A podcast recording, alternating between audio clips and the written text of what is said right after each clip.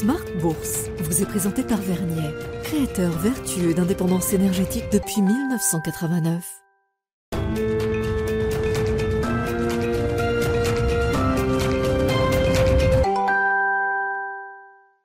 C'est reparti pour Smart Bourse, votre double dose quotidienne de marché en direct sur Bismart chaque jour à la mi-journée 12h30 13h et en fin d'après-midi la grande édition pendant une heure à partir de 17h rediffusée à 20h sur Bismart TV, émission que vous retrouvez chaque jour en replay sur bismart.fr et en podcast sur l'ensemble de vos plateformes. Au sommaire de cette édition ce soir, le bilan d'une semaine qui aura été une semaine de légère consolidation pour euh, les marchés euh, actions au global, hein, qui va terminer ainsi le mois d'avril c'est la dernière séance du mois d'avril qui aura été un mois positif dans son ensemble pour les marchés euh, actions euh, globaux. La semaine s'annonce plutôt négative, une baisse de 1,5% pour les indices actions euh, en Europe en moyenne, avec une petite baisse à l'arrivée ce soir pour le CAC 40, juste sous les 7500 points. La seuil symbolique des 7400 points a tenu aujourd'hui en séance et le CAC 40 retrace légèrement de 0,25% en cette fin de journée avec une semaine qui aura été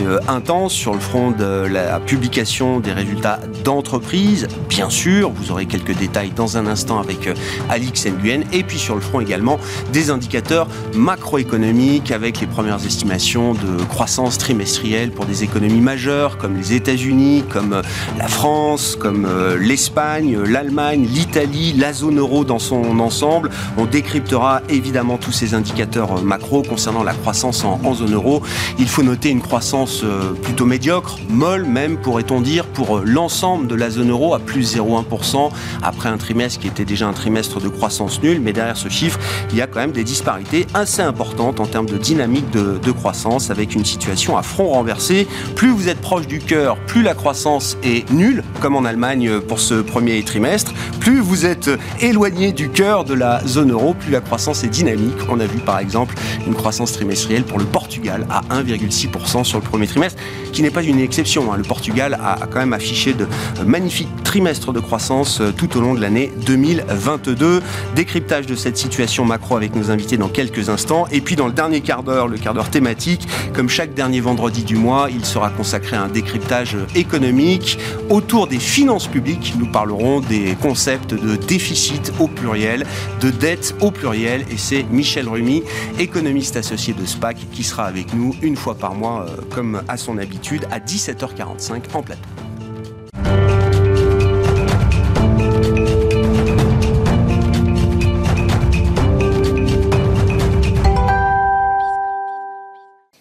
D'abord, le résumé de cette euh, fin de séance qui vient euh, marquer cette fin de semaine, bien sûr, et cette fin de mois d'avril sur les marchés Alix Nguyen, avec une tendance relativement indécise. On peut noter une petite baisse pour euh, la plupart des indices actions en Europe à l'arrivée. Et oui, le marché euh, dans son ensemble assimile une flopée d'informations, tant sur le plan macro que sur le plan micro. Aux États-Unis, l'inflation sous-jacente a de nouveau augmenté. L'indice Core PCE est en hausse de 0,3% sur un mois en mars. C'est conforme aux attentes. Sur une base annuelle, le PCE dit de base a augmenté de 4,6%. C'est légèrement supérieur aux attentes et en baisse de 0,1 point de pourcentage par rapport au mois précédent. Composant volatile compris, le PCE global a aussi augmenté de 0,1% en mars par rapport à février. L'inflation sous-jacente reste donc solide et conforte le scénario d'une hausse de 25 points de base des taux d'intérêt de la Fed en mai. Et puis euh, côté euh, zone euro, Alix, les investisseurs ont euh, pris connaissance tout au long de la journée des premières estimations de croissance pour le premier trimestre pour les différentes économies de la zone. Oui, avec une économie allemande qui stagne, un PIB français plus résilient et une accélération de l'activité en Italie et en Espagne. Les données sur l'inflation sont tout aussi contrastées, avec une hausse sur un an en France et en Espagne. Dans la plupart des landers allemands, en revanche, elle se stabilise, voire est en repli. D'après les chiffres officiels allemands, l'inflation est estimée à 7,6% en Allemagne sur un an. Dans ce contexte, on rappelle que la BCE tiendra jeudi prochain sa réunion de politique monétaire. La veille, c'est la Fed qui aura rendu sa décision. Sur le plan micro, maintenant, Wall Street sanctionne Amazon mais salue Intel. Il faut noter cependant que ça n'empêche pas le titre d'Amazon de rester en hausse de 25% environ depuis le début de l'année. Pour rappel, l'entreprise s'attend à un déclin de ses activités cloud. Ces perspectives ont plombé l'annonce d'un chiffre d'affaires et d'un bénéfice trimestriel pourtant supérieur aux attentes. De son côté, Intel bondit donc. Le fabricant de semi-conducteurs anticipe une amélioration de plus de 40% des marges brutes au second semestre, et ce, malgré une prévision de chiffre d'affaires inférieur aux attentes. Et puis le marché reste toujours très vigilant à la question du stress bancaire, avec une résurgence de tensions ici et là qu'on peut retrouver du côté européen aujourd'hui. Et oui, après euh, les résultats de la banque britannique NatWest, au premier trimestre, ses dépôts ont baissé de 20 milliards de livres. Son titre chute de plus de 90%. En Europe, le compartiment recule nettement. À Paris, Rémi Cointreau chute. Le groupe fait état d'une hausse organique de son chiffre d'affaires de plus de 10%. Et son chiffre d'affaires reste cependant inférieur aux anticipations. Dans son sillage, Pernod Ricard recule. Et puis euh, TF1 dégringole. Le groupe de télévision a publié des résultats en baisse. Il fait les frais d'un recul des recettes publicitaires. Tendance, mon ami, chaque soir, les infos clés de marché, le résumé de la séance à 17h en direct avec Alix Nguyen dans Smart Bourse sur Bismart.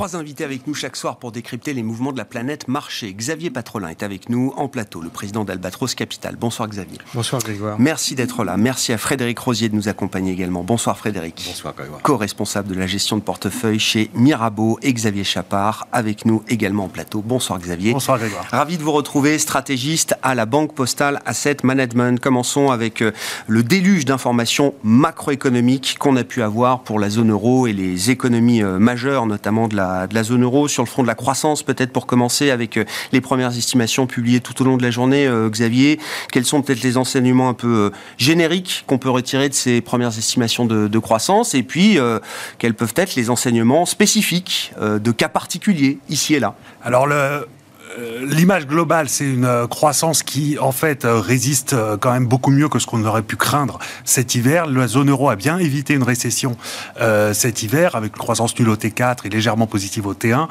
alors, la croissance du T1 est un peu en dessous des attentes à 0,1 à la place de 0,2, mais c'est principalement dû à la baisse du PIB en Irlande, et on sait que le PIB irlandais est beaucoup impacté par des, des, considérations fiscales. donc, en gros... C'est des grands swings, hein. Hein, c'est ça. Hein. Suivant ce que Apple ou d'autres grandes euh, entreprises font. Mais donc, grosso modo, on a une croissance autour de 0,2% pour le trimestre, qui est quand même relativement euh, positif, sachant qu'on avait la hausse des prix régulés de l'énergie dans pas mal de pays en début d'année. Euh, donc, donc ça, c'est plutôt positif. Si on regarde par pays, c'est vrai que ce que vous avez dit en introduction, donc les pays cœur, en gros, les seuls pays qui, qui ont une croissance nulle ou négative, c'est l'autre l'Autriche et l'Allemagne. Donc on voit que c'est la zone marque euh, qui souffre un petit peu. C'est dû à leur grosse exposition à l'Europe de l'Est, au gaz, et aussi au fait que la réouverture chinoise est vraiment commencée en janvier. Et donc, on voit que les commandes, par exemple, à l'industrie allemande sont reparties, mais à la fin du mois de mars, en fait, plutôt. Donc, on s'attend à ce que euh, l'Allemagne retrouve un peu de croissance à partir du T2. Euh, les grands gagnants, c'est les pays du Sud, euh, comme vous avez dit, avec l'Italie, l'Espagne. alors l'Espagne ou le Portugal, c'est quand même un gros effet de rattrapage. Ils, partaient encore d'un niveau assez bas, et notamment le, taux, le fait que le tourisme se normalise, ça aide beaucoup. La vraie bonne surprise, c'est l'Italie, où on a une croissance qui, qui, tient bien, malgré une exposition au gaz russe qui était quand même assez importante, malgré les incertitudes politiques. Donc là, on voit vraiment qu'il y a eu une amélioration. alors euh, il y a les fonds européens qui doivent aider euh, pour euh, l'Italie, mais aussi, je pense, quelques réformes qui ont été faites sous le gouvernement de Draghi qui commencent à porter leurs fruits. Et donc, on peut avoir l'espoir que, après 20 ans de stagnation, l'Italie peut-être est sur une trajectoire enfin de croissance. Mmh. Et finalement, pour la France, donc, en fait, le consommateur français a souffert au T1. On a eu une baisse de la consommation euh, le commerce extérieur, hein, qui a été le gros contributeur à euh, la maigre croissance française qu'on a pu avoir. Exactement. Il y a le commerce extérieur, mais qui est très volatile en France parce que euh, aéronautique et, transport. Mais il y a quand même la reprise du, du secteur automobile globalement, qui aussi bénéficie un peu à la France. Ce qui est très intéressant en France, mais comme en Allemagne ou en Italie, c'est la très bonne tenue de l'investissement des entreprises entreprises. Et ça, c'est très différent de ce qu'on voit aux États-Unis, où il y a vrai, où il y a un tassement de l'investissement des entreprises. En Europe, on a toujours des entreprises qui continuent à investir plus. Mm. Et ça, c'est plutôt positif pour le cycle, et ça suggère que la croissance peut tenir une fois que le consommateur a absorbé les hausses de prix. La, qualité de, la croissance telle que vous venez de la, de la décrire, euh, Xavier, permet d'imaginer toujours que la zone euro dans son ensemble puisse éviter un épisode récessif de plusieurs trimestres au cours de cette année 2023 euh, Alors c'est notre scénario, oui, d'éviter la récession. La croissance, on l'attend faible quand même parce qu'il y a la BCE qui resserre sa politique monétaire et aussi les États qui vont commencer à réduire les aides qui étaient encore très, mhm. très importantes en début d'année. Hein. Euh, mais donc, euh, on ne s'attend pas à une croissance très forte, non. mais une croissance légèrement positive, ce qui est quand même assez positif après le fort rebond qu'on a eu mhm. post-Covid. Mhm. Bon, ce sont des bonnes nouvelles, euh, Frédéric Rosier? Oui, surtout par rapport. Oui, parce qu'on peut toujours le tourner dans tous les ah sens. Bah, hein. On peut vous faire le cas d'une croissance décevante, médiocre.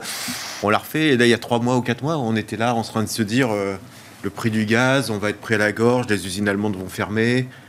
et donc, on anticipait une contraction de l'économie allemande. C'était la situation il y a 3-4 mois. Hein. alors, on a eu de la chance l'hiver a été plutôt clément, donc ça a permis effectivement de ne pas avoir cette pression supplémentaire. Il y a, eu énormément d'efforts de substitution et de sobriété. Hein. Exactement. Après, je le rappelle à chaque fois. oui. Mais non, mais, mais, mais c'est important. mais la sobriété n'a pas trop pesé. Oui. Non. C'est ça, là. intéressant. On n'a pas besoin d'être sobre dans un climat. On a réussi à maintenir en niveau la production malgré des efforts de sobriété importants de la part des ménages bien sûr et des entreprises. Tout, à fait. Donc on était dans un scénario qui était assez assez négatif quand même il y a, il y a quelques mois, un scénario finalement ce fameux soft landing, no landing, hard landing. Donc là on est un peu entre le, soft. Euh, voilà, euh, ou no landing. Bon, bref, pour l'instant, on est, on est là-dedans. Après, ça peut se dégrader très très rapidement. Il y a du rattrapage sur, euh, sur l'Europe du Sud. Voilà, quand vous voyagez dans ces pays-là, vous voyez qu'il y a un dynamisme incroyable de reprise, notamment par le tourisme. C'est le cas également en, Italie. Donc, oui, je dirais que on a évité le pire. Voilà, maintenant on est dans une phase, la phase d'après. C'est-à-dire qu'on est dans la phase de, on a évité le pire. On sait que la problématique du gaz va revenir assez rapidement dans 6 mois ou 9 mois parce que voilà, on, sauf s'il y a un règlement en Ukraine. Ce dont on, sais pas, hein, on, sort de l'hiver avec des stocks de gaz à plus de 50% euh, ah en Europe. Hein. Euh, bah, ce qui est du jamais vu à ce stade euh, par rapport à l'historique. Hein. Vu, la, température. Oui, mais bon, on sait que les stocks ne permettent pas d'alimenter la consommation en hiver. Donc, D'accord. il faudra quand même les maintenir quand même toujours en cette capacité-là. Donc, on a évité le pire et c'est aussi ça que salue le marché quelque part. C'est le bon niveau d'activité, malgré tout. Euh, et on le voit, il y a une dynamique qui s'est opérée. Par contre, sur les marchés, si on veut juste intervenir, c'est qu'il y a des, inquiétudes plutôt sur la deuxième partie de l'année. Et on voit notamment les thématiques cycliques aujourd'hui plutôt en retrait. Donc on voit que dans le sentiment des investisseurs, mm. il y a toujours des doutes quand même sur le scénario et une aggravation de la situation sur la deuxième partie de l'année. Mais la première partie est, est plutôt bien passée. Xavier Patrolin, qu'est-ce qui vous intéresse dans ces euh, premières estimations de croissance? Je rappelle à chaque fois, ces chiffres vont être révisés pendant des mois, des trimestres et des années. Mhm.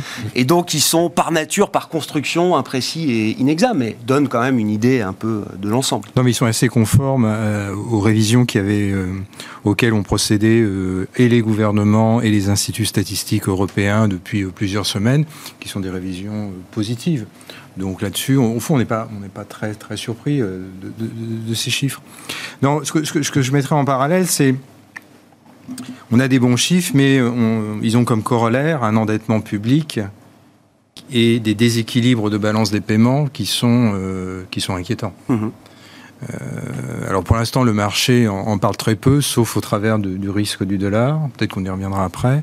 Euh, Balance des paiements, parce qu'on fera un petit cours de finances publiques euh, donc à la fin de l'émission dans le cadre c'est tous les flux biens, services et les flux financiers. C'est ce qui mesure, on va dire, votre dépendance à l'extérieur d'une mmh. certaine manière. typiquement, la balance des paiements de l'Allemagne était excédentaire de 8 points de PIB et est passé euh, excédentaire de 4 points de PIB. Déficitaire Non, excédentaire. ah, d'accord, excédentaire. excédentaire. Par contre, pour la zone euro, tu as raison, la zone euro vivait derrière cet arbre euh, remarquable. L'excédent allemand. Euh, et l'excédent allemand ayant diminué de manière très spectaculaire, pas loin de 400 milliards. Hein. Mm. Et eh ben, ça a un impact déficitaire sur la, en termes de balance des paiements de la zone euro de 200 milliards. Donc une zone euro qui était excédentaire depuis quasiment sa création, est devenu déficitaire. Je ne parle pas de la situation de l'économie américaine, euh, qui, de ce point de vue-là, euh, peut devenir inquiétante. Et pourquoi je, parle de ça? Parce que, évidemment, nous, nous, on voit la surface des choses. Et c'est vrai que c'est important, et c'est ce qui permet la, tenue des marchés. Mais on a une espèce d'ombre je ne cherche pas du tout à tenir un propos euh, inquiétant, mais euh, si on croise avec la géopolitique, c'est-à-dire avec le rapprochement notamment euh, russo-chinois, on est bien obligé de, de, voir, d'essayer de, de, mesurer à, l'aune des balances des paiements. Souvenons-nous qu'on a eu un ministre de l'économie et des finances français qui a dit il y a à peine 12 mois qu'on allait détruire ou mettre à genoux euh, l'économie russe. Je rappelle que l'économie russe a dégagé sur l'année 2022 euh, un excédent de balance des paiements de 200 milliards 200 mmh. milliards de, de, dollars. Donc il ne faut pas s'étonner de la tenue euh, du, rouble aujourd'hui. Hein. et donc, si on croise les, excédents de, ces, de ces zones, Chine, Japon, et mmh. puis on prend la situation déficitaire des, des, des économies occidentales, en tout cas de l'économie américaine, il y a une question.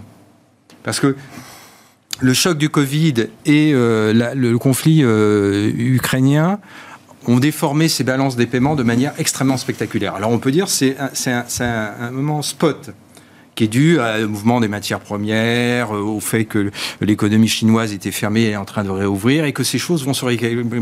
Mais quand on a de tels mouvements, ça appelle un réajustement. Et j'ai, parce que je, pourquoi je vous parle de ça? Parce que vous voyez je suis en train de faire une divagation. Je bah, bah non, parce, que c'est intéressant. Parce qu'il y a, non, mais il y a eu le rapport, euh, rapport du FMI. Et le rapport du FMI, il y a une base de statistiques, de données, euh, et donc j'ai, travaillé un peu ce, le week-end dernier là-dessus. Et j'étais conf... Alors, je vais faire un parallèle qui est troublant, mais j'ai regardé notamment le, le, déficit de la balance des paiements américaine. Mm-hmm. Alors en point de PIB, c'est moins spectaculaire que juste avant Lehman Brothers. Hein. Avant Lehman Brothers, on était à 6 points de PIB de déficit de la balance des paiements américaines. Aujourd'hui, on est à un peu plus de 4, pour, 4 points de PIB. Mais en montant, on est quasiment du, même ordre. C'est un peu plus de 900 milliards. Euh, et le seul moyen qu'on a trouvé en 2008 pour régler ce problème de balance des paiements, c'est justement la crise de Lehman Brothers. C'est-à-dire qu'on a eu un réajustement des balances des paiements au travers d'une crise majeure. Alors je ne dis pas que c'est ce qui va arriver. Je dis simplement que ce qui se passe derrière la bonne tenue apparente de l'économie mondiale, c'est des déséquilibres entre épargne et mmh. consommation à l'échelle mondiale qui posent question. Mmh. Et je, pourquoi j'en parle? Parce qu'on est en, pleine, pleine problématique du lockdown aux États-Unis. C'est un débat qui, commence à, qui est évidemment présent sur ce plateau, qui est très présent dans les médias américains. Ils, ne parlent que de ça. Et le moins qu'on puisse dire, c'est que Yellen Yellen, le secrétaire d'État au Trésor, qui a été quand même anciennement euh, présidente de la Fédérale Réserve, euh, émet des messages extrêmement alarmants. Alors évidemment, elle cherche à, rallier... La, On en phase la situation. Probablement. Mais euh, peut-être qu'elle sait ce qui pourrait potentiellement se passer en cas de, lockdown.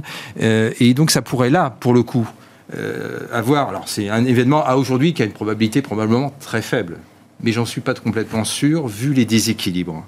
Et pourquoi j'en suis pas complètement sûr? Parce que je pense que les sénateurs américains, notamment du camp républicain, eux comprennent bien ce qui se passe sur la balance des paiements.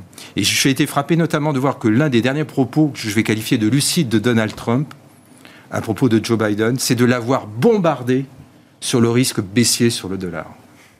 Euh, tu reprendras ça. Il a ah été, et donc ça, c'est un sujet, c'est un sujet qui, euh, qui, qui, je pense, qui est présent euh, chez l'homme de Ça fait partie de la vision ou, de l'analyse stratégique qu'il faut avoir. Parce que si on se plaçait de la technostructure américaine. Voilà, si on se plaçait dans un mouvement euh, baissier euh, dollar, ça aurait des conséquences là pour le coup systémiques pour l'économie mondiale et notamment pour l'économie américaine, puisque là ça lui ferait et ça mettrait la Fédérale Réserve dans une problématique incroyable. Et quand je vois ce qui est en train de se passer sur la courbe des taux, je, termine. Hein. ce qui se passe sur la courbe des taux américaine, qui est devenue une courbe des taux plus volatile. Or, c'est la courbe des taux de référence à l'échelle mondiale. C'est une courbe des taux beaucoup plus volatile. Alors, on a eu des, phénomènes incroyables sur le 1 mois, euh, tu en parleras ah sans doute, mais euh, il n'y a pas que le 1 mois. Il y a d'autres maturités qui bougent de manière incroyablement euh, volatile. Il y a un écart énorme entre le 1 mois et les 3 mois parce que le marché imagine que la date X de, de, de, mur de la dette, de plafond de la dette, se situe entre 1 et 3 mois. Je ne sais pas si on a vu ça par le passé. Ah ben, allons-y. Excellent sujet, parce que du point de vue de certains indicateurs de, marché, euh, CDS, un mois, trois mois, etc., ce qui se passe aux États-Unis, c'est d'une ampleur qu'on n'a jamais vue dans les précédents épisodes de plafond de la dette, y compris 2011, la référence, on est passé à deux jours quand même du défaut technique euh, américain, on s'en souvient tous, c'était en plein été, et dans le sillage de ce blocage euh, qui avait quand même cristallisé beaucoup d'attention et perturbé énormément les marchés, le triple A américain tombait. Tout à fait. C'est vrai que là, on a des indicateurs. Alors, les CDS souverains à un an euh, des États-Unis, il est à 170 points de base euh, aujourd'hui, ce qui est vraiment du jamais vu. Hein. Normalement, c'est 15 points de base. Et euh, alors après, c'est pas un. On ne sait même pas que le marché des CDS américains existe pour dire les choses. Oui, pour se protéger contre un défaut de l'État américain, ce qui serait un défaut du système bancaire mondial. Hein. Mais donc c'est assez amusant. Ça, par contre, oui, sur les les obligations à très court terme, enfin les les, les bons du trésor, c'est beaucoup plus liquide. Et là, c'est vrai qu'entre le 1 mois, 3 mois ou entre le 3 mois, 6 mois, là, on a des, euh, vraiment le 3 mois qui est euh, pas du tout aimé parce que, comme vous disiez, c'est la date, euh, on ne sait pas exactement la date, mais ça risque d'être entre fin juin et fin, et fin août, quoi. Mm. la date à laquelle, si la limite de dette n'est pas relevée, on a un défaut technique. Mm. Pourquoi le stress est beaucoup plus élevé qu'avant? C'est un peu compliqué parce qu'en fait, il y a toujours eu ce risque-là extrême, très peu probable mais de catastrophes euh, financières. Euh, alors il y a sûrement la géopolitique qui joue un petit peu. Euh, il y a aussi le fait que Biden ne parle pas du tout avec les républicains à la Chambre. Il y a les républicains qui ont passé une proposition cette semaine qui assortissait la hausse de la limite par des baisses de dépenses. Entre 4 000 et 5 000 milliards sur 10 ans. Hein. C'est ça le programme de réduction de dépenses passé par les républicains à la Chambre pour autoriser un relèvement du plafond de la Exactement. pour un an. Mais c'est ce qu'on appelle quelque chose qui est dead on arrival. Oui, oui, que Biden avait dit avant que de toute façon. Il y aurait veto. Voilà. Mais par contre, il y a apparemment aucune discussion en ce moment. Et c'est ça qui fait peur, parce qu'on sait très bien que c'est toujours un événement où, en fait, personne ne veut atteindre ce, le défaut technique. Euh, mais comme personne ne veut l'atteindre, le but c'est de tirer le plus possible de, du camp opposé entre républicains et démocrates. Et donc, enfin, pour nous, c'est à peu près sûr qu'on va continuer à traîner ce problème au moins jusqu'à euh, fin juin, en fait. C'est un vrai que personne n'a intérêt à lâcher ah avant. En fait. C'est le chicken game. C'est un vrai coup dur quand même que Kevin McCarthy, qui est donc le speaker républicain de la Chambre des représentants, ait réussi à faire passer cette, euh, ce, projet ou cette, ce projet, projet de loi après avoir euh, subi une élection quand même humiliante, il a fallu 15 tours de vote pour être euh, élu. Non mais si, euh, quand même. Là, il fait passer à deux trois voix. Et de ce que je comprends, de ce qu'on m'explique, c'est que Biden en fait pensait qu'il n'arriverait pas à faire passer sa loi.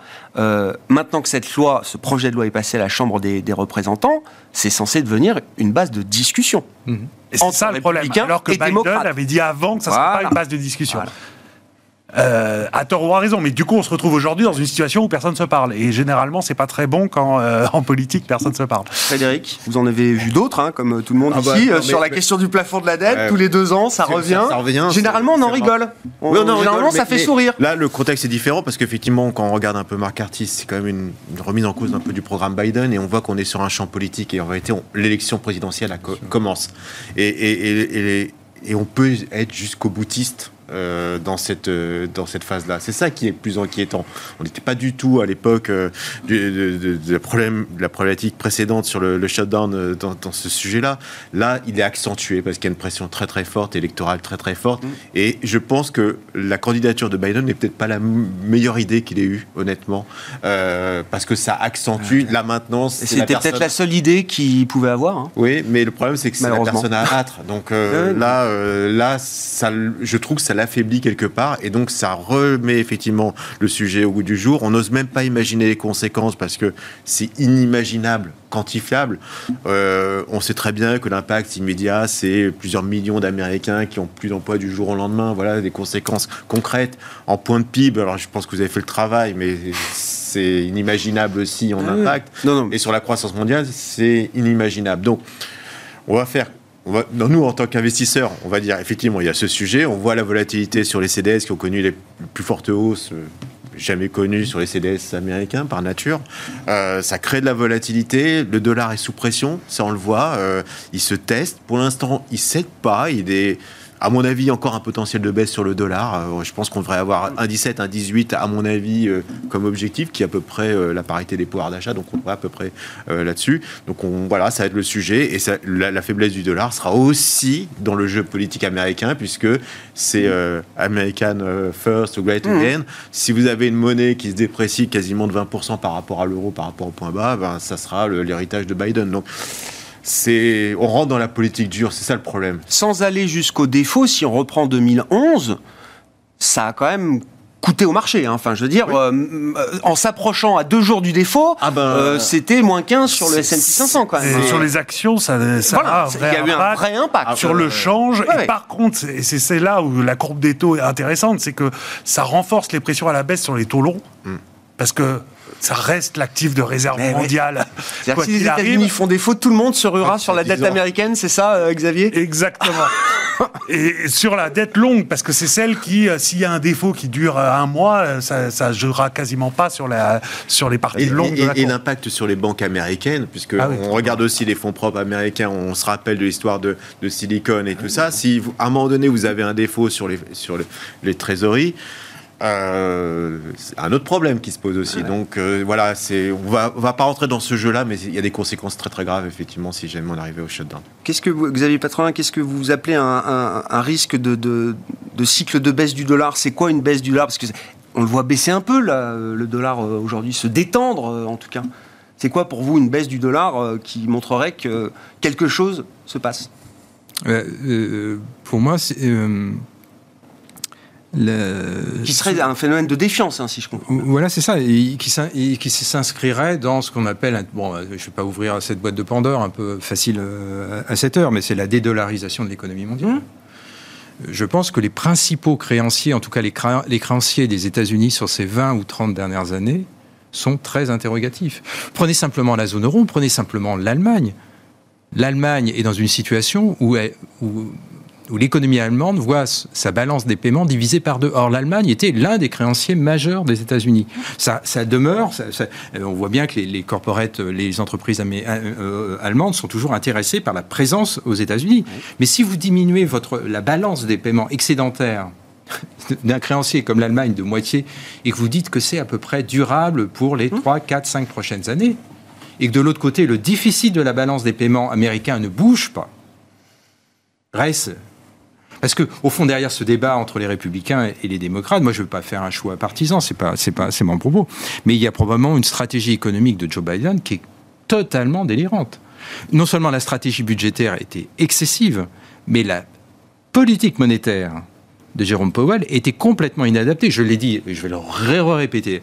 Il est anormal que la politique monétaire de Jérôme Powell, enfin de la Fédérale Réserve, ait resté inchangée au, au changement d'administration, puisqu'au fond, on avait une politique monétaire inchangée et une stimulation budgétaire qui était multipliée par trois.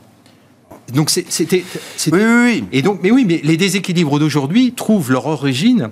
Et ce qui est en train de se passer sur le marché de l'immobilier, américain, pas uniquement le résidentiel, mais le commercial, c'est l'une de ces conséquences, puisqu'au fond, la stimulation a tellement été excessive qu'on a créé des bulles, des bulles de valorisation d'actifs. Ils sont en train de se dégonfler, mais ils n'ont pas fini. Et donc, on ne sait pas dans quelle mesure. La, dévalorisation de ces bulles d'actifs, pour l'instant, ça touche très peu le marché equity. Hein. Le marché equity, il sort pour l'instant indemne. Et on croise le doigt. Mais c'est l'un des moyens d'ajuster.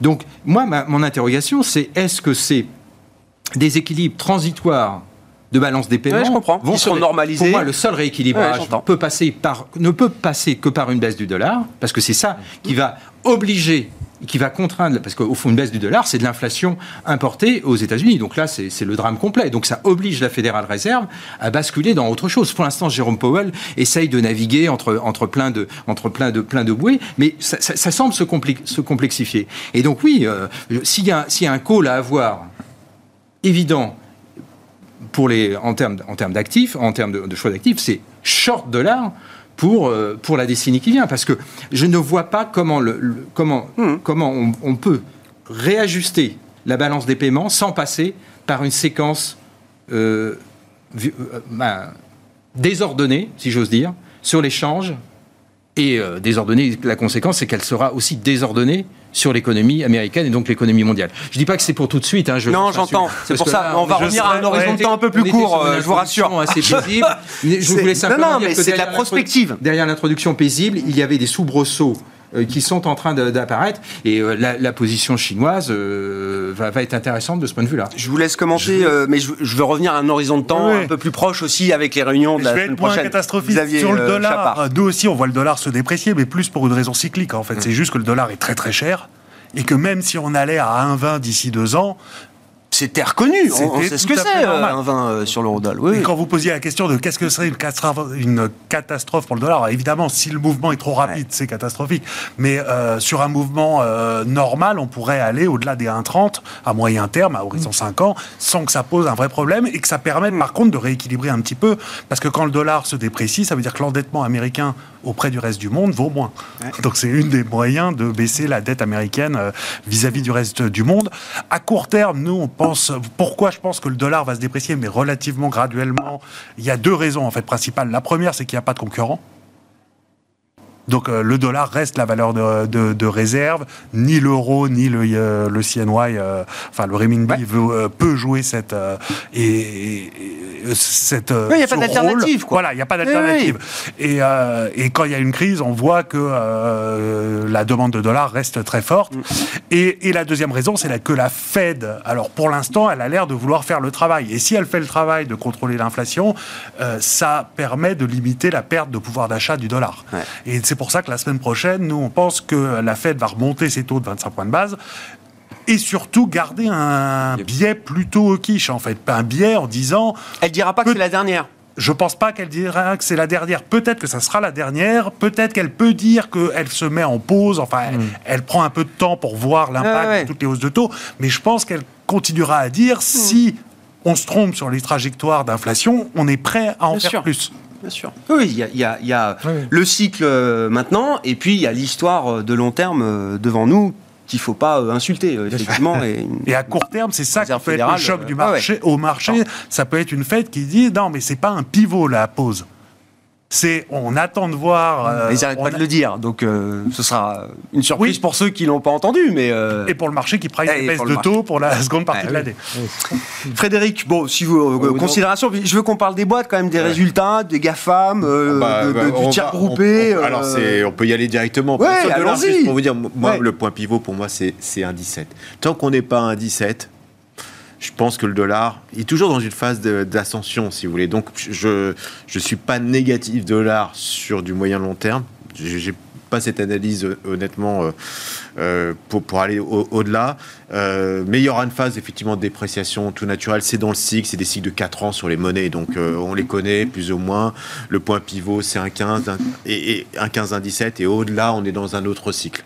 Voilà, donc pour l'instant, je pense qu'on va tabler plutôt sur ce, ce point bas euh, de dollar contre euro, par exemple. C'est une cible qu'on a raisonnable je pense pour que c'est le trimestre devant nous. C'est le point de gravitation du dollar. Quand on imagine mmh. le dollar, on l'imagine à 1,15 instant c'est notre repère. Euh, vous demandez à chaque fois et tout le monde va vous dire entre 1,15 et 1,17. Quoi qu'il arrive, on l'a connu à 0,80, on l'a connu à 1,50 et tout le monde va dire 1,15 parce que c'est notre point de repère et c'est pas pour rien, c'est la parité des pouvoirs d'achat qu'on connaît très très bien et ce point de stabilité se trouve à peu près dans cette zone. Il y a toujours beaucoup de déterminants derrière les mouvements de change et ces déterminants Mais qui ça évoluent, hein, croissance, à l'époque de taux et puis quand, j'étais jeune, on, on, parlait de la, variation du Dutch mark contre franc. Un peu, et c'est la même chose sur le, sur le dollar. Bon, les GAFAM Très bon, très très bon. Alors Amazon un peu moins bon parce qu'il y, a des facteurs un peu structurels aussi sur Amazon. C'est le cloud par exemple entre Azure et Amazon, donc euh, AWS s'adresse pas forcément à la même clientèle. la structure du, de, la clientèle Amazon est plutôt, on va dire, mid-market, euh, alors que Azure s'adresse plutôt à des grandes sociétés. Donc, croissance Azure plus 27%, croissance euh, Amazon Web Services plus 16%. Donc ça, ralent, ça, ça ralentit. Et, Avec 5 euh, points de croissance déjà en moins sur le mois d'avril, nous disait le Exactement. Donc, ça s'explique parce que le marché adressé n'est pas tout à fait le même. Et donc ça rend Amazon, non seulement sur la distribution, mais sur la partie cloud, un peu plus cyclique quelque part que Microsoft. Donc, j'avais donné ce terme que j'aime bien et je le réutilise, c'est de la utilities informatique. Euh, la génération notamment de, cash par les activités euh, récurrentes de, de, Microsoft sont de plus en plus importantes. Le cloud, euh, ça va devenir majoritaire à terme. la partie personal computing, c'est mineur. Et la partie 365 Office, en plus, avec euh, l'intelligence artificielle, ça, prend de plus en plus de, croissance et avec des, taux de marge qui sont de plus en plus élevés. Donc Microsoft, quand vous voyez les résultats, vous dites, il faut en avoir. No-brainer, quoi. C'est, il n'y a pas mieux aujourd'hui si vous voulez investir avec la forte visibilité. Euh, euh, voilà. Après, il y a eu effectivement des bonnes surprises euh, sur Meta, qui vient de loin aussi. Hein, donc mm. euh, il a fallu un peu redonner confiance. Et on a en plus quelque chose qu'on aime raconter en ce moment, c'est l'intelligence artificielle. C'est un truc, c'est euh, il, y a, il y a deux ans on parlait de métaverse. Maintenant on va parler d'intelligence artificielle. Dans deux ans on parlera d'autres choses. Voilà. En tout cas, vous avez matière à ce que les gens se fassent peut-être des fantasmes là-dessus, peut-être. Il y a de la croissance quand même à venir. Les investissements vont être majeurs. Il y a des répercussions immédiate sur bon nombre d'industries aujourd'hui, sur l'intelligence artificielle et l'application. Alors Bing, bien sûr, pour Microsoft, mais euh, quand regardez par exemple des acteurs comme Adobe, par exemple, quand on fait de la création graphique ou autre, des campagnes, vous tapez euh, une phrase et ça vous fait toute une campagne de pub, c'est 30 secondes. Alors ça va supprimer quelques emplois dans la communication, mais la réalité, ça augmente quand même la productivité. Dans, les CRM, donc la, vente, par exemple Salesforce, là aussi, vous générez vos campagnes directement avec un mot-clé et ça va générer auprès de toute votre clientèle euh, directement des campagnes euh, publicitaires ou d'information. Donc on voit des débouchés qui sont colossaux. Google n'a pas dit son dernier mot euh, non plus là-dessus, Alphabet. IBM non plus, il faut pas l'oublier avec les programmes Watson. Donc il y a, y a de la matière de croissance sur ce secteur et je, je pense aujourd'hui au regard des résultats qui sont quand même solides, que ça va continuer dans cette phase-là. En tout cas, on voit que les flux s'inversent et que les, les, GAFA, par exemple, profitent bah aussi quelque part des, des, flux majeurs. Huit valeurs qui font toute la Et eh ben voilà, c'est ce C'est comme le revers de cette euh, histoire euh, qu'on adore de l'intelligence artificielle générative, c'est que finalement, voilà, il n'y a que cinq valeurs qui font la perte du, si vous marché américain. Valeurs, vous, êtes, vous êtes euh, aujourd'hui quoi à zéro. Ah D'un autre côté, si on fait l'exercice en France et qu'on enlève LVMH, Hermès, L'Oréal, je vous assure qu'on n'est pas, en tout cas, on est moitié moins haut que le niveau actuel. Donc voilà, c'est aussi l'hyperconcentration, notamment dans cette phase d'incertitude économique, vers le qualitatif et la croissance visible. Et donc, ça risque de continuer quelques temps encore. Il y a d'autres valeurs qui sont en belle hausse aussi euh, sur le marché parisien. Euh pas, Sanofi, ça, ça tient bien, c'est un poids lourd. Total, en 2022, ça a été pas un contributeur. Bah oui, mais dans le. oui, d'accord. Les trois mois, c'est un peu moins bien. Total, on est dans la cyclicité, le cycle des matières premières, donc forcément, on a moins de, de un peu moins de visibilité sur du court terme sur ce, ce genre de titre. Et Sanofi a une nouvelle croissance avec des, notamment les franchises du Pixent qui viennent euh, rajouter un peu euh, du dynamisme au titre. Xavier Patronin, qu'est-ce que vous retenez des, résultats et, notamment, alors si, jamais les entreprises et les résultats microéconomiques peuvent apporter des, de, la, nourriture sur euh, la question du cycle économique? Ah ben, Je trouve que euh, là, ça fait plusieurs publications hein, depuis juillet euh, où les révisions sont toujours positives. Donc on a sous-estimé, je trouve, l'inertie euh, du cycle économique. Alors évidemment, il y avait des vents contraires et ces vents contraires n'ont pas réussi à inverser cette. Euh, et puis on a vu le miracle au fond de le miracle, si j'ose dire, de l'inflation. L'inflation, c'était pas uniquement l'inflation des coûts, c'était l'inflation des marges, euh, la reconstitution des, des, carnets de commandes, la reconstitution des stocks, des rentabilités pour certains secteurs qui n'avaient été jamais connus pendant la période pré-déflationniste. Et donc on a un niveau de, de rentabilité qui reste bon. Donc le marché n'est pas si cher que cela. À l'aune, euh, par contre, il est cher pour d'autres. Surtout si on enlève les 5 euh, top market cap euh, qui sont aussi les, les, plus valorisés. Hein, exactement, exactement. Et donc, on a, je trouve, on a des éléments qui sont à, cette heure favorable. Et puis, n'oublions pas qu'au début de cette année, on a eu toute une série d'annonces de programmes de rachat d'actions en Europe. Alors, évidemment, ça n'a pas encore l'ampleur du, de l'économie américaine, mais quand même. Donc, ça voulait dire aussi déjà à l'époque qu'un certain nombre de conseils d'administration jugeaient que les conditions de financement et de projection économique en dépit des facteurs d'incertitude, justifiait euh, des, programmes de, rachat d'actions. Donc il y a plutôt, de ce point de vue-là, des éléments très favorables. Et je constate, là, sur cette semaine, que les révisions du consensus sur 2023, 2024, 2025 restent positives. Donc on est sur une dynamique, euh, on pouvait craindre euh, un des premiers warnings. Bon, il y a eu après, il y a eu, il y a eu des, bonnes nouvelles et des moins bonnes nouvelles, mais globalement, le solde est largement positif et donc euh, très rassurant. Donc non, il n'y a pas de, surévaluation, pas d'euphorie. et là, là, pour l'instant, ça, se déroule vraiment de manière, je trouve, pas puissante, c'est pas le terme, mais vraiment sereine. Hein, c'est-à-dire que malgré les, vents contraires, malgré les facteurs d'incertitude, il y a un rythme embarqué. Voilà, il y a, quelque chose d'embarqué. Et on peut euh, avoir d'autres bonnes nouvelles. Ah. Euh, si euh, vous avez vu quand même ce qui s'est passé au niveau de l'OPEP au début avril, reprenons les déclarations. Après j'arrête. Hein. reprenons les déclarations qu'on a eues sur le sur le baril avec le retour de la Chine. Ça devait provoquer une envolée. et, que se passe-t-il? L'OPEP décide de réduire sa, production. Pourquoi ils décident de réduire leur production? Tout simplement parce qu'ils anticipent, ils anticipent une diminution de la demande mondiale. Alors, on me dit, ah oui, la demande mondiale, donc ça veut dire qu'il va y avoir une récession mondiale. Pas nécessairement. Oui, euh, ça veut dire que la, demande mondiale ralentit, donc l'économie est pas si bonne que cela, mais c'est aussi un élément favorable, puisque c'est un moyen d'ajuster euh, pour la, pour la, demande. C'est du pouvoir d'achat. Exactement, et c'est à nouveau un, transfert. C'est un stabilisateur. Et oui, c'est un stabilisateur, et donc euh, là, je trouve qu'il y a des éléments positifs de ce point de vue. Xavier Chapard, qu'est-ce qui vous a marqué? Moi, j'ai goûté pas mal de boîtes de, de conso américaines ou européennes, d'ailleurs, des Nestlé, des mm. Procter, des Unilever, euh, du Coca, du mm. Pepsi, du McDo. Euh, McDo, ils montent les prix de 10%, le trafic continue à croître dans leurs euh, magasins. on a l'impression que le, le, point de rupture pour ces boîtes qui sont quand même très proches du consommateur, bah, le point de rupture de la demande, il n'est pas encore là tout de suite maintenant alors j'ai pas tout à fait la même lecture. Euh, je trouve notamment aux États-Unis, euh, sur les gros retailers, il y a quand même des indications que, les ventes ralentissent et surtout que les, les, consommateurs achètent de la moins bonne qualité. Ah ça, il y a une euh, Ce qu'il a dit pour, pour McDo, c'est intéressant. Voilà. C'est le déplacement. Les gens ne vont plus au restaurant du coin de la rue, chez McDo. Chez McDo. Et, généralement, chez McDo, ça tient. Et hum. généralement, c'est quand même des fins de cycle. Oui, bien sûr, bien sûr. Cette dynamique. C'est vrai qu'elle est plus avancée. En Europe, on la voit beaucoup moins. Enfin, les, les Procter, Unilever, etc., c'est quand même de la marque. C'est pas justement du, du, du, bas de gamme. Hein. Non, non. Mais même à l'intérieur de leur gamme, ils disent qu'il y, a un glissement. Il y a, des, de trading. Exactement. Euh, pour en bon français. Et, et euh, donc, mais c'est vrai qu'il y a une différence aux États-Unis. Aux États-Unis, on a l'impression que c'est assez avancé ce ralentissement. Et d'ailleurs, on voit dans les chiffres macro un ralentissement de la consommation en mars et, euh, en février, en fait, après un début d'année très fort. Donc, les gros chiffres qu'on a eu dans le PIB du T1, c'était peut-être aussi vraiment dû au début d'année. Très concentré sur janvier, en fait. Les voilà, exactement.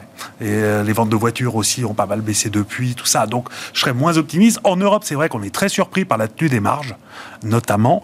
Euh, alors, nous, on pense toujours qu'il euh, va falloir avoir des révisions à la baisse parce que si vous avez une croissance qui reste faible et une inflation qui ralentit, alors que les salaires sont en train d'accélérer, il y a bien un moment où les entreprises elles vont être un peu euh, avec des marges pincées. C'est pour l'instant, ce n'est pas le cas. En même temps, on n'a pas vu encore l'inflation ralentir, l'inflation headline. Mmh. Donc euh, c'est là où, euh, si on pense que la BCE va faire son boulot, on risque d'avoir un décalage et des marges qui seront moins bonnes à partir de la deuxième partie de l'année. Mmh. Mais c'est vrai que, enfin, vous m'auriez demandé il y a six mois, je disais la même Après, chose. Après, si, la, demande est resolvabilisée, si la demande est resolvabilisée par les salaires réels qui deviennent positifs, si ça peut, ça peut entretenir encore pas mal de choses. Hein. Tout à fait. Je pense que c'est ça qui fait tenir. en fait, c'est la baisse des prix de l'énergie qu'on ah n'avait pas forcément intégré aussi rapidement et du coup qui fait que les salaires réels deviennent positifs. Ça fait tenir la demande, mais ça, ça, ça fait une hausse des coûts des entreprises. Rapide tour de table, comment on gère ça euh, en matière de stratégie d'investissement avec euh, bon, des scénarios qui, qui, qui sont encore multiples euh, à ce stade Xavier?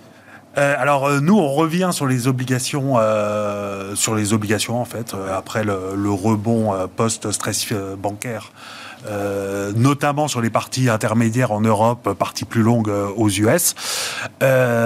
sur les actions, on reste globalement légèrement sous-pondéré parce qu'on a déjà fait quand même une grosse avancée. Nous, en fait, la façon de voir, c'est de se dire que l'année 2023, elle devrait être plutôt, en fait, avec des actifs stables volatile, mais autour sans vraie tendance. Hmm. Et donc là, on est un peu prudent après le gros rallye qu'on a eu euh, sur, euh, sur les actions qui s'est très concentré.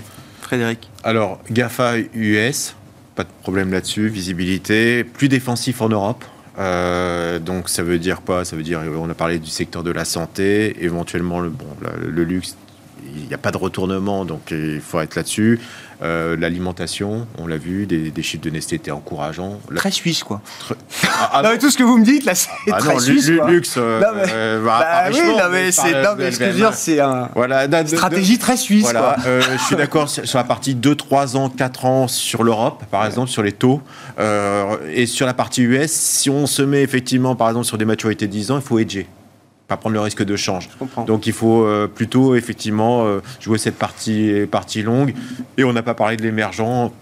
Voilà, et bon, qui a quand même pas fait grand chose honnêtement, alors qu'on on sautait au plafond avec la Ouais. réouverture de la Chine. Donc euh, voilà, euh, peut-être mettre un petit, un petit orteil Hmm. dedans.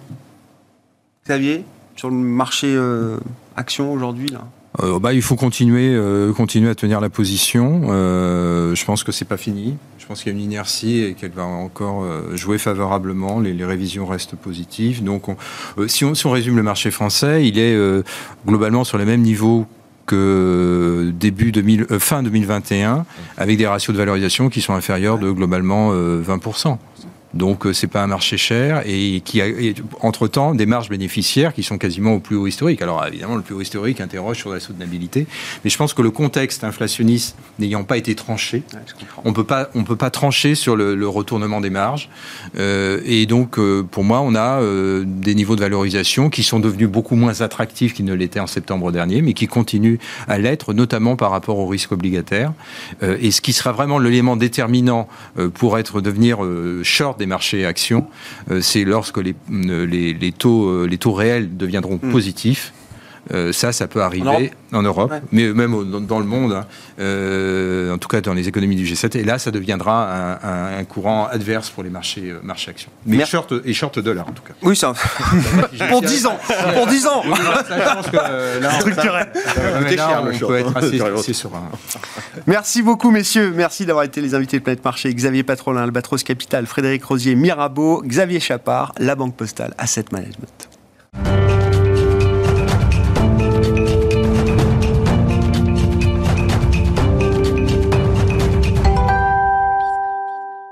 Le dernier quart d'heure de Smartbourg, chaque dernier vendredi du mois, c'est l'occasion de retrouver euh, Michel Remy, économiste associé de SPAC, pour un exercice de décryptage économique. Bonsoir Michel. Bonsoir. Merci beaucoup d'être euh, avec nous. On décrypte un ou des concepts économiques euh, avec vous chaque mois. On va parler de finances publiques, on va parler des déficits et des dettes au pluriel pour essayer de rappeler un petit peu ce qui se cache derrière tous ces, tous ces concepts. Parce que c'est le, bah, c'est le moment des pestables, comme on dit, Oui. Programmes de stabilité. La France a envoyé le sien. Bruno Le Maire, Gabriel Attal ont communiqué sur le programme de la trajectoire de stabilité financière de la France sur les cinq prochaines années. Ça, ça appelle un petit commentaire ou pas d'ailleurs, euh, Michel? Ça va être un exercice très difficile Ouais. d'arriver à joindre euh, les deux bouts parce qu'il faut une forte croissance et ça pose des problèmes. Donc, euh, bon, il t'a souhaité, bien sûr, mais euh, c'est compliqué. C'est compliqué. Bon, ça nous amène à parler de ces questions de déficit, puisque ce sont quand même des sujets, en tout cas dans les marchés, qui, qui reviennent, euh, même s'il n'y a pas de stress aujourd'hui sur ces questions-là, mais ce sont des, des- des discussions qui reviennent chez les, les investisseurs, pour rappeler qu'il y a euh, différents niveaux de déficit, Oui. effectivement. Déficit budgétaire, déficit public. On retrouve également différentes manières de mesurer la dette d'un pays, la dette de l'État, la dette extérieure du pays, la dette publique. Voilà, comment est-ce qu'on s'y retrouve dans tous ces concepts, Alors, Michel? ce qu'il faut bien voir, c'est euh, le budget. Le budget de l'État, c'est comme le budget d'un ménage. Et donc, d'une certaine manière, le déficit budgétaire, c'est lorsque les recettes sont inférieures aux dépenses. Donc, c'est un solde négatif. Et de manière générale, par exemple, en 2022, ce déficit budgétaire était de l'ordre de 150 milliards hein. Alors, le déficit public, c'est en fait nos engagements européens font que pour mesurer le fait de, de- de l'endettement de l'État, en fait, on va prendre la dette de l'État, mais également aussi les collectivités territoriales, les organismes de sécurité sociale. En fait, ça répond à l'idée, c'est que c'est pas l'État qui s'engage, mais il est caution. Donc ça peut, on ne sait jamais s'il y a des problèmes. Donc dans ce cadre-là, eh bien ce déficit s'est monté à 125 milliards à fin 2022. Euh, donc c'est pas si mal que ça. Et alors maintenant, il y a la dette. La dette de l'État, toujours la même chose. C'est la dette de l'État, c'est la somme des déficits budgétaires au cours des, euh, des, des ans. Ok? Et euh, ce qu'il faut bien voir, c'est que aujourd'hui, elle, s'étalonne à peu près à 1300 milliards Mmh. hein, d'euros et elle est détenue à peu près par la- pour moitié par les non-résidents. Donc, c'est d'un certain côté, c'est la confiance, c'est un indicateur de confiance des, des- de l'extérieur, on va Ouais. dire ça. Et à côté de cela, on va avoir la, la dette extérieure. La dette extérieure, c'est en fait l'argent que tous les agents économiques français doivent à l'extérieur, c'est-à-dire les ménages, les entreprises, l'État. Et donc tout cela, ça fait euh, la dette extérieure. Et puis la dette publique, c'est comme le déficit public, eh bien c'est l'ensemble en fait des, euh, des engagements de l'État, des collectivités, administrations, et- ouais, ouais, etc. sûr. Et euh, à fin 2022, elle était à 2950 milliards. C'est ce, cet indicateur qui est tenu par euh, notamment euh, par l'Union européenne, par les médias également. Et ça équivaut à peu près à, à 112% du PIB, mais surtout pour les Français, parce que je pense que c'est ça qui convient de comprendre, c'est que ça correspond à peu près à 43 000 euros par habitant. C'est-à-dire de l'enfant qui vient de naître jusqu'à celui qui va décéder dans quelques instants. de, quand on parle de finances, tout est une- toujours une question d'équilibre, de mesure en la matière. L'Europe a ses règles, évidemment, même si euh, elles sont euh, euh, souvent transgressées. Ça a été Oui. le cas pendant toute la période Covid, avec euh, un feu vert, une autorisation euh, générale de, de la Commission européenne de ce point de vue-là, qui d'ailleurs est en train de proposer aujourd'hui un nouveau cadre euh, budgétaire avec une séquence de discussion et de négociations politiques qui va nous emmener sans doute très très loin de ce, ce point de vue-là. Mais est-ce qu'on peut rappeler les règles actuelles censées être en vigueur, Voilà. qui sont suspendues aujourd'hui, mais qui sont toujours officiellement en vigueur, Alors, Michel? voilà, donc le fait que lorsqu'on est rentré dans, dans l'Union européenne, on est rentré par le traité de Maastricht. Le traité de Maastricht euh, a défini notamment cinq critères de convergence, ce qu'on appelle les traités, les critères de Maastricht. En fait, on a dit bien, bien que les économies sont, soient euh, hétérogènes, on va les faire se ressembler. Donc c'est similaire. Et donc l'idée, c'est de ressembler à cinq critères essentiels. Et parmi ces cinq critères, il y en a deux qui concernent les, euh, les finances publiques. Ouais. Le premier, c'est que le déficit public ne doit pas excéder 3% du PIB, sauf circonstances exceptionnelles. Et puis le- la, la dette publique qui ne doit pas euh, dépasser 60% du, du PIB. Et tout cela a été renforcé après notamment la, la crise euh, des, des dettes souveraines en, en 2010-2012 par un, un traité hein, qu'on appelle le, le pacte budgétaire européen, mais le nom savant, c'est le pacte de stabilité sur la stabilité, la coordination et la gouvernance de l'Union européenne, et qui a édicté une, une règle d'or qui dit que le, euh, les- le déficit public structurel ne doit pas excéder 0,5%. Ça veut dire que concrètement, c'est que les habitudes de comportement, ce qui est structurel, ne doit pas excéder, euh, on va dire, 0,5% du PIB. Qui est une notion assez subjective. euh. Ah, Enfin, on m'a toujours dit qu'il y avait euh, un, un niveau de déficit structurel pour chaque économiste, quoi, en gros. C'est à peu Exactement, près ça. parce qu'en fait, en fait, c'est derrière. Bon, je ne vais pas rentrer dans la technique, c'est que euh, en théorie, c'est très très bien, c'est très clair, c'est super. Mais quand on essaye de le calculer, oui. et quelles que soient les institutions et la réputation de l'économiste, on arrive à des résultats parfois surprenants. Et donc, euh, ça pose problème. Donc, l'idée, c'est de se situer, c'est où se trouve-t-on au niveau du cycle? Est-ce qu'on est en bas de cycle et que le- on est là? Donc, ça pose des problèmes. là.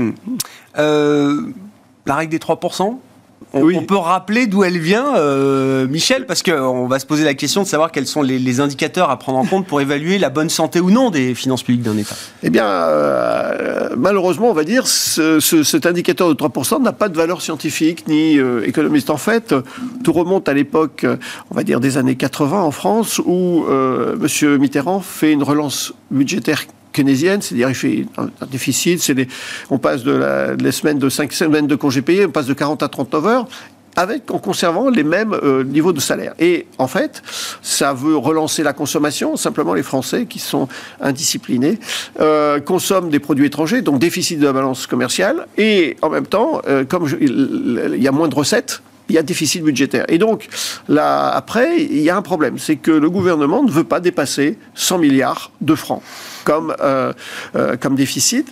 Et Symbolique, quoi. C'est symbolique. Ouais. C'est symbolique. C'est 100 qu'on veut milliards, pas- c'est voilà, bien. on voulait surtout pas euh, dépasser ce 100 milliards. Et donc, quelle est l'idée? Alors là, c'est la, la richesse de langue française, ou on va dire des technocrates.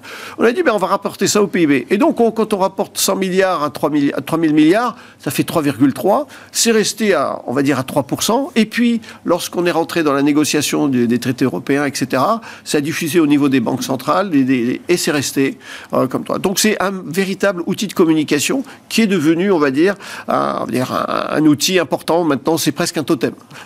Qu'est-ce qu'il faut regarder derrière le seul niveau de la dette publique et du ratio euh, dette sur PIB pour euh, évaluer la, la qualité ou la soutenabilité, comme on dit, euh, d'un État aujourd'hui en matière de finances publiques Alors il y a plusieurs paramètres, mais on peut en retirer, en retenir quatre ou cinq, on va dire. La première des choses, bien sûr, c'est le coût. C'est à quel coût peut-on s'endetter? Et par exemple, aujourd'hui, par exemple, si vous voulez prêter au Venezuela, les marchés euh, price le coût de l'endettement à 10 000% Ça veut dire que déjà, c'est même pas personne va le prêter, mais on dit c'est le prix des liquidités.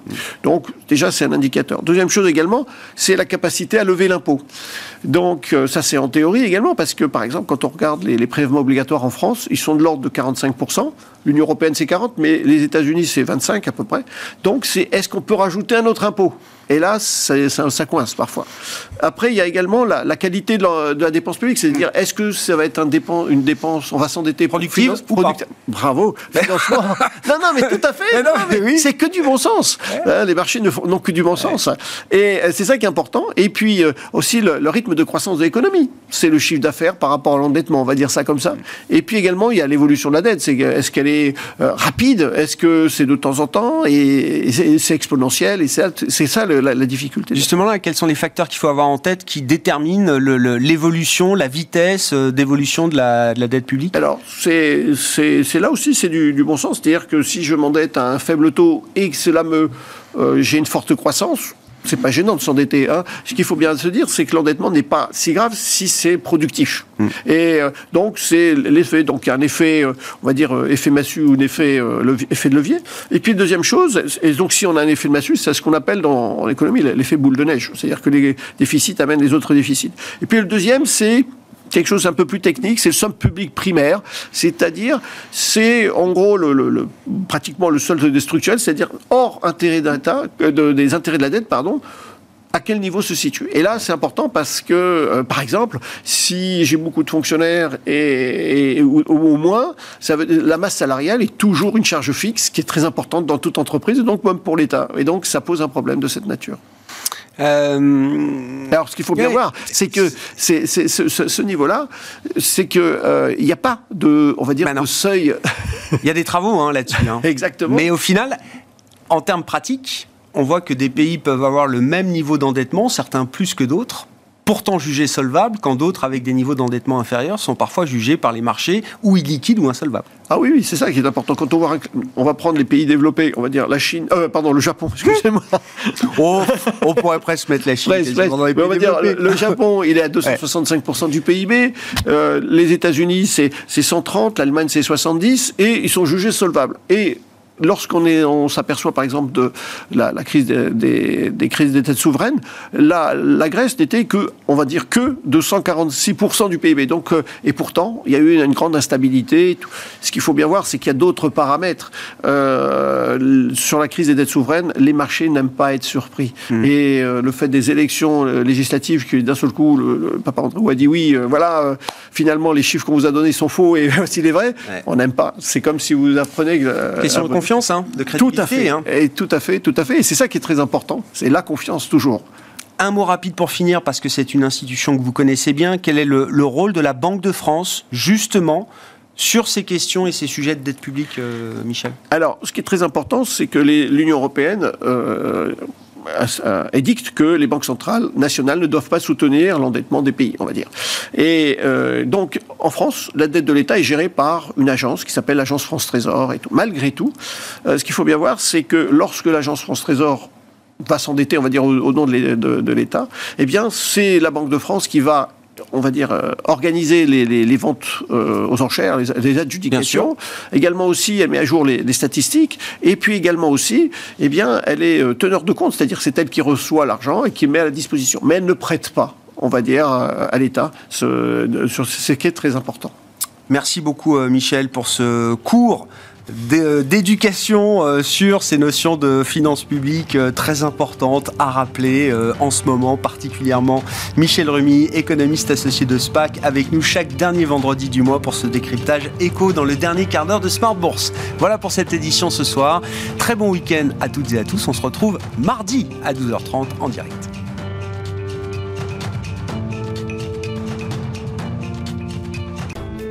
Smart Bourse vous a été présenté par Vernier, créateur vertueux d'indépendance énergétique depuis 1989.